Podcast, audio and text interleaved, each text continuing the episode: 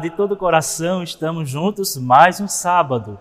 E hoje eu estou aqui na paróquia de Nossa Senhora de Guadalupe, em Caruaru, no bairro Vassoural, porque amanhã, dia 12 de dezembro, é o dia da padroeira da América Latina, Nossa Senhora de Guadalupe.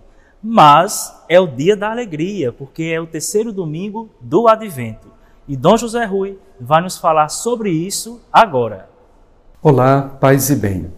Terceiro domingo do tempo do Advento, o domingo Gaudete, o domingo da alegria, cuja antífona de entrada é a mesma da segunda leitura, isto é, da carta de São Paulo aos Filipenses, capítulo 4, versículo 4. Alegrai-vos sempre no Senhor. É como se a proximidade do Cristo que vem no Natal já nos causasse uma grande alegria no coração ele está próximo, ele vem, ele está chegando ao nosso encontro. É também uma pequena pausa neste tempo de penitência, que também é o tempo do advento. Até porque nós ouvíamos nos demais domingos anteriores que nós devemos preparar um caminho, preparar uma estrada no deserto que é o nosso coração Agora, três categorias de pessoas vão até João Batista perguntar exatamente isso, com palavras textuais. O que devo fazer?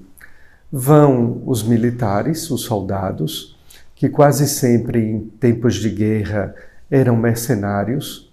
Vão também os cobradores de impostos, aqueles que não poucas vezes extorquiam as pessoas com altíssimos impostos, com propinas, corrupção, etc.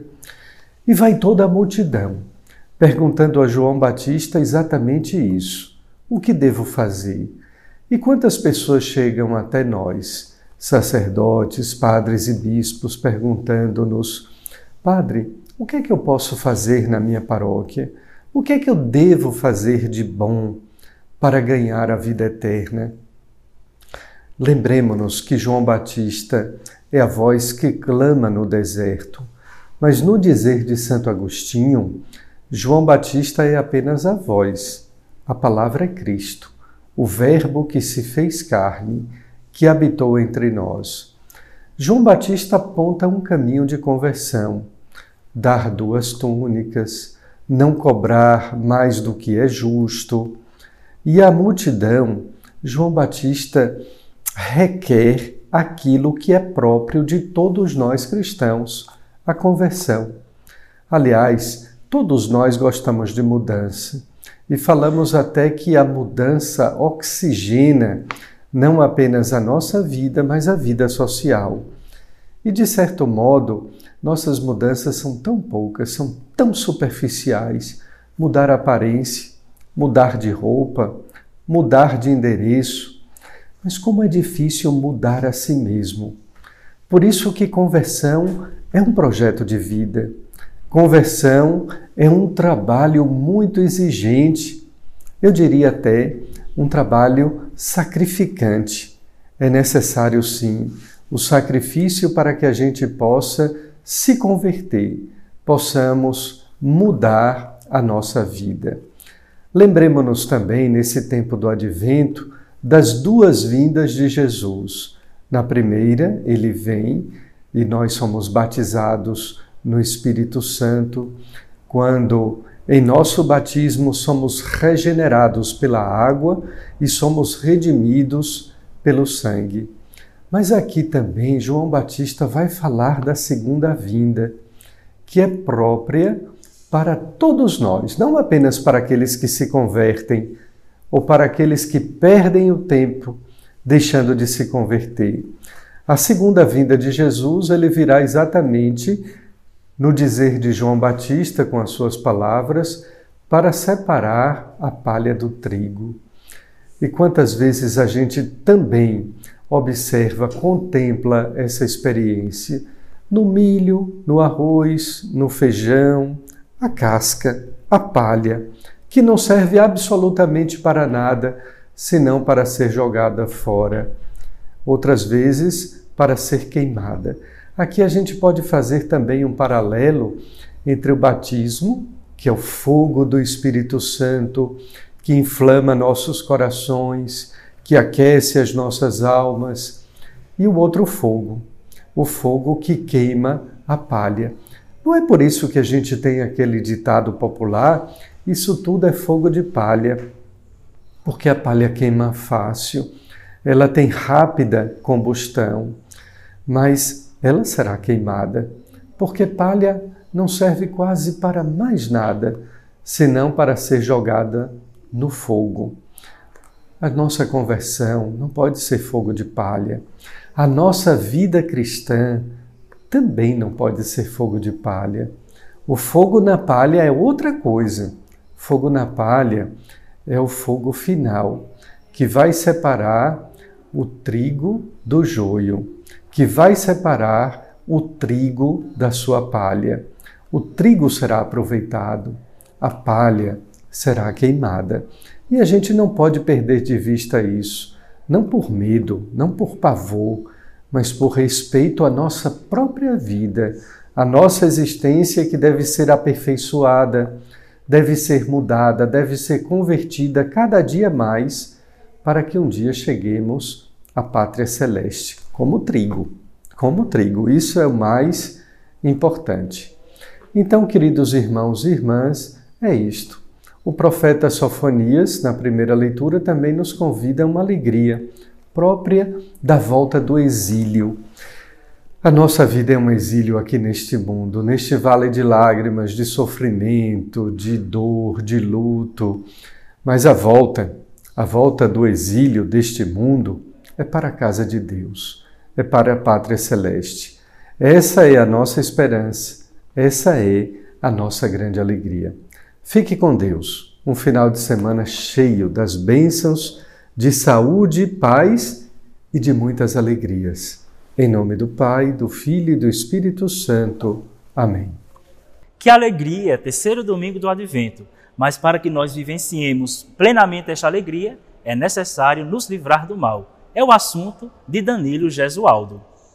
Olá, sejam muito bem-vindos a mais este momento que podemos juntos como igreja, refletirmos um pouco daquilo que o próprio magistério, a própria igreja, os santos vão nos ensinando. E neste dia de hoje eu quero exatamente trazer um ensinamento dos santos padres da igreja. Um ensinamento profundo que vai nos ajudar no nosso caminho de libertação, no nosso caminho de nos desvincularmos das tentações e das insídias do demônio.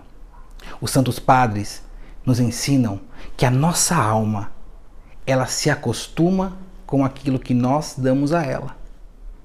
Parece uma frase e uma afirmação simples, mas existe uma grande sabedoria por detrás desta frase. A nossa alma se acostuma com aquilo que nós damos a ela. E se nós pararmos pa para pensar e para refletirmos o que foi muitas vezes o nosso itinerário da nossa vida espiritual, nós vamos poder perceber que muitas vezes nós caímos num tipo de preguiça espiritual, nós caímos num tipo de tibieza espiritual.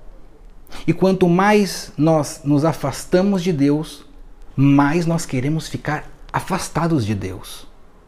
Quanto mais preguiça, quanto menos movimento em direção a Jesus nós fazemos, mais nós vamos nos acomodando.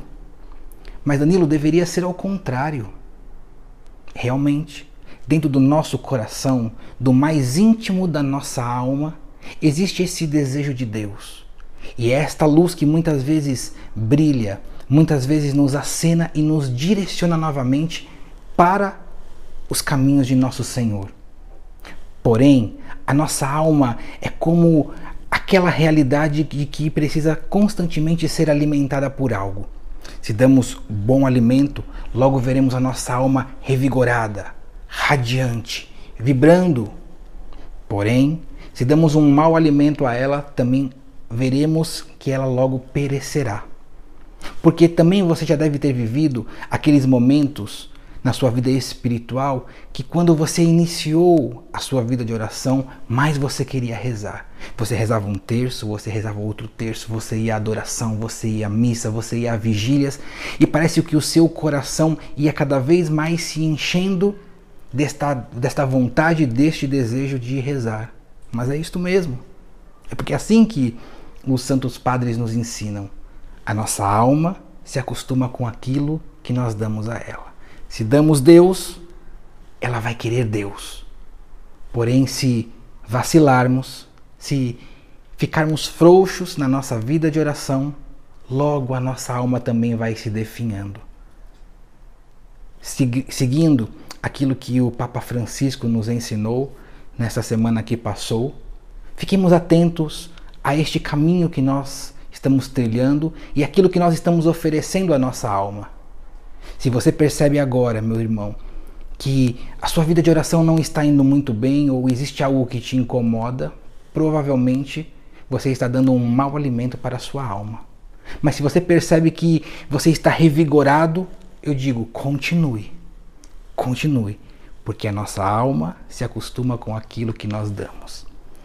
Vamos dar cada vez mais Jesus Cristo, cada vez mais os sacramentos, cada vez mais esta vida que a igreja nos oferece, para assim, no final deste nosso itinerário terrestre, ganharmos a vida eterna. Deus abençoe você. Um programa feliz, porque é o domingo da alegria.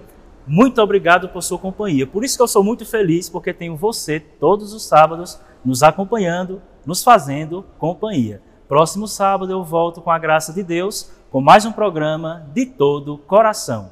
Uma abençoada semana. Até mais.